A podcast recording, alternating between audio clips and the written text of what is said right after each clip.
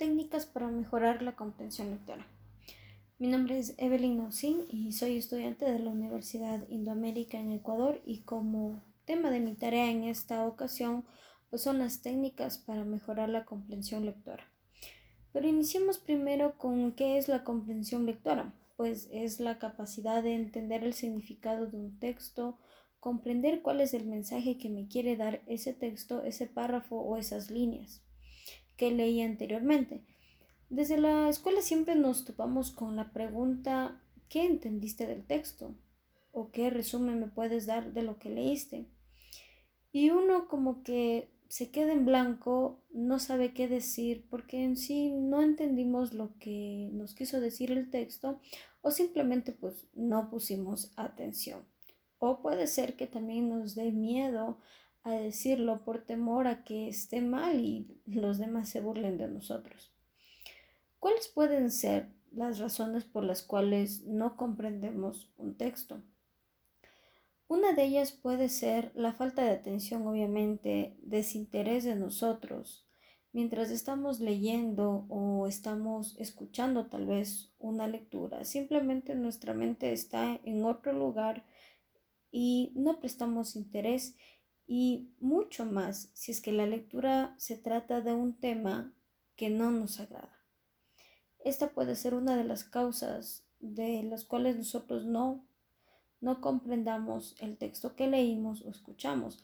Otra razón puede ser que el texto contenga palabras que nunca las habíamos escuchado, que el texto esté compuesto tal vez de líneas, o de simplemente palabras que desconocemos el significado de las mismas. Obviamente no vamos a poder entender el texto, así prestemos la atención que requiera, nos vamos a encontrar con palabras que desconocemos y no vamos a saber qué es lo que nos quiere decir. Y peor, podemos dar un resumen o una síntesis del mismo. Ahora que nos encontramos rodeados de diferentes y diversos recursos tecnológicos en todos lados. Esta herramienta es útil, sí, no lo podemos negar, pero también nos quitó cierto hábito por la lectura y es que ahora tenemos infinidad de herramientas en el Internet que con dar un clic se nos despliega mucha información que tenemos a la mano. Encontramos blogs, encontramos páginas que nos pueden ya dar el resumen de un contenido, de una información, de una investigación. Y lo que nos facilita el trabajo, sí, es verdad, pero también nos, nos quitamos el trabajo de leer. Y claro, en algunos aspectos puede ser positivo si es que estamos cortos de tiempo, pero nos quitó el hábito de la lectura y el gusto por el mismo, algo que no puede pasar. En esta época, como ya mencioné, el Internet nos facilita mucho las cosas. Nos brinda muchas herramientas que nos facilitan el trabajo, eh, ya sea para nosotros como docentes o como estudiantes. Y es que cuando nos envían a consultar algo o alguna información, lo primero que hacemos es eh, digitar en el buscador, encontramos la información que tal vez nos puede parecer más más importante o lo que en sí queremos conseguir y lo único que hacemos es leer tal vez las primeras líneas y si es que eso es lo que estoy buscando, lo copio y lo pego. Pero no me doy el tiempo de leer, no me doy el tiempo tal vez de resumir o tal vez de parafrasear y poner con mis propias palabras la información que estoy buscando. Esto obviamente nos impide que comprendamos en sí lo que nos quiere decir ese texto. Ahora, ¿cuáles son los beneficios de la comprensión lectora? Como docente muchas de las veces he escuchado y también he dado la orden y me incluyo ahí. Y es que les decimos a los chicos que nos den simplemente eh, que lean un texto, que lean ese párrafo, que lean esas líneas, pero no les decimos cuál es el objetivo, qué es lo que queremos nosotros conseguir en ellos con esa lectura y por este motivo también es que no les da gusto, no tienen el interés por leer porque simplemente es una orden que al fin y al cabo la tienen que hacer porque tal vez si no saco mala nota, si no, no puedo realizar la actividad, pero no les indicamos cuáles son los beneficios tal vez de esa lectura, en qué aporta esa actividad. Pues bien, la lectura nos permite, primero que nada, ampliar nuestros conocimientos. Nos abre las puertas hacia, hacia un mundo desconocido, nos permite comprender diferentes situaciones, ser empáticos con diferentes situaciones y personas y contextos.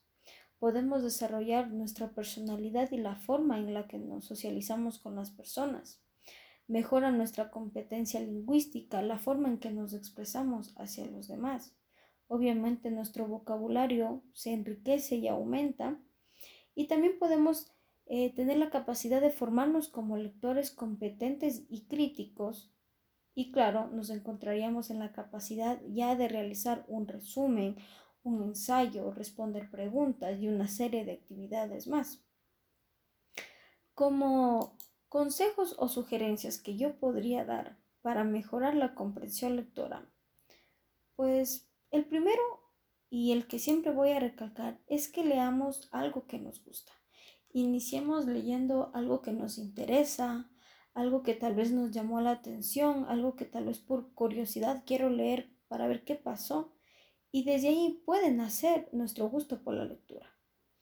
Otro de, la, del consejo sugerencia que puedo dar es que nos ubiquemos en un lugar que esté libre de ruidos, de distracciones, que nos permita concentrarnos en la lectura. Iniciar con una lectura a un ritmo lento, de tal forma que yo pueda ir comprendiendo cada palabra, cada línea, cada párrafo del contenido. Y si ya puedo aumentar el ritmo de mi lectura sin perderme y concentrándome, claro que lo puedo hacer. Si en medio de la lectura tal vez me encuentro con palabras que desconozco su significado, que nunca las he escuchado, o tal vez las he escuchado, pero en sí nunca, nunca me ha dado el interés por, por saber qué es, sí es importante que tengamos un, un diccionario a la mano o el internet y busquemos prontamente lo que nos quiere decir esa palabra. De esta forma nosotros nos despejamos la duda y podemos continuar con la lectura. La comprensión obviamente va a ser mucho mejor. Una de las técnicas también puede ser extraer información de lo leído. Mientras voy leyendo y hay algo que tal vez me llamó la atención, que es un dato muy importante, puedo tomar nota de lo mismo. Obviamente también puedo subrayar, puedo encerrar palabras claves, puedo encerrar palabras nuevas. Y al final de la lectura podemos realizar, eh, puedo decir que ya nos encontramos en la capacidad de realizar un ensayo, un resumen, mapas conceptuales, una síntesis. Eh, puedo realizar preguntas y respuestas y ya me encuentro en la capacidad de dar un argumento crítico de lo que yo leí y lo que yo entendí. Los consejos y sugerencias que mencioné puede ser de gran utilidad. A mí me ha servido y lo he hecho en muchas ocasiones y lo sigo haciendo porque en realidad puedo decir que hace, hace mucho tiempo que no leía y empecé como hace dos meses la lectura de, de un libro, pero no lo hice porque tal vez tenía que hacer alguna actividad de ese libro o tenía que después realizar algún resumen, nada de eso. Empecé porque simplemente me gustó. Y ese es el consejo que les puedo dar, que lean porque les guste ese tema que van a leer que empiecen con una lectura que a ustedes les llame la atención, que tal vez vieron por ahí que es interesante y que les gustó, empiecen desde ahí, porque creo que desde ahí pueden hacer el gusto por la lectura y se puede convertir en un hábito muy positivo y enriquecedor.